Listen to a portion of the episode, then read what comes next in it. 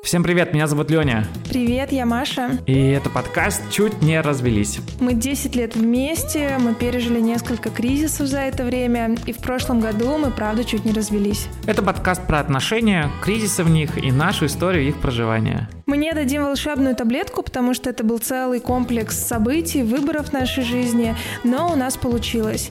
И если вам нужен опыт для вдохновения, то вы можете использовать наш. Я в целом все пытался привести к стабильному состоянию. Это прям был мой запрос к психологу в тот момент. Моей огромной мечтой было иметь возможность показывать тебе факт. Но порой ты просыпаешься с утра и такой «Я разведусь». Первый раз э, в семнадцатом году мы вместе с Леней вдвоем отправились в паломничество Что это за... Зачем вообще придумали эти кризисы?